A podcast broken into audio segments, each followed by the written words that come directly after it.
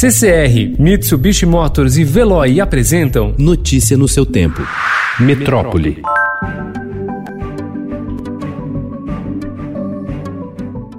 Uma série de falhas e divergências entre os sistemas de registro de testes do Ministério da Saúde e dos estados impede que o país saiba o número real de exames de coronavírus que foram realizados desde o início da pandemia. Levantamento feito pelo Estado com as 27 secretarias estaduais da saúde do país e com o Ministério da Saúde descobriu problemas como duplicidade de registros, números não informados por incompatibilidade de sistemas e até casos em que exames para outros vírus respiratórios, como o da gripe, estão sendo contabilizados como testes do novo coronavírus.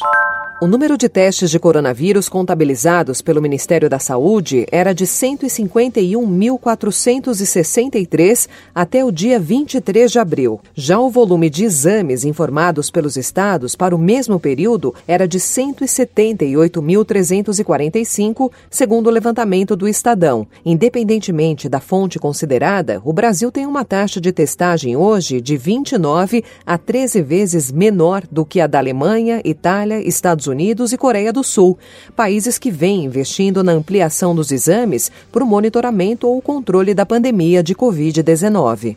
O Brasil registrou 189 mortes decorrentes do novo coronavírus nas últimas 24 horas, segundo dados atualizados ontem pelo Ministério da Saúde. Com isso, o total de vítimas da Covid-19 no país chega a 4.205. Até um dia antes eram 4.016 óbitos. O número de pessoas infectadas do país subiu para 61.888, em razão das novas 3.379 contaminações registradas no período.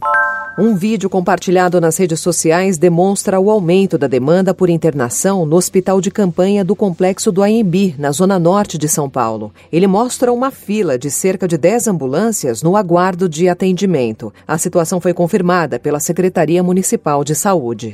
Na capital paulista, a ocupação de leitos de UTI exclusivos para pacientes com confirmação ou suspeita da Covid-19 chegou a 74% ontem. A internação precoce de pessoas suspeitas de terem Covid-19 no AMB busca garantir a oxigenação do corpo desses pacientes enquanto eles desenvolvem anticorpos contra a doença. A prefeitura disse que quer receber mais pessoas de forma a evitar que em alguns dias elas precisem de leito nas UTIs dos hospitais que estão lotados.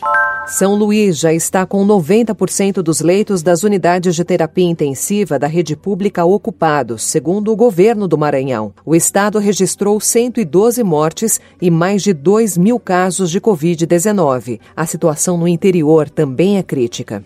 O Papa Francisco ligou na tarde de anteontem para o arcebispo de Manaus, Dom Leonardo Steiner, a fim de prestar solidariedade às vítimas da pandemia do novo coronavírus no Amazonas. Ele também pediu mais informações sobre a situação local e manifestou especial preocupação com os povos indígenas, os ribeirinhos e a população de baixa renda do estado. Notícia no seu tempo. Oferecimento CCR e Mitsubishi Motors. Apoio Veloy. Fique em casa. Passe sem filas com o Veloy depois.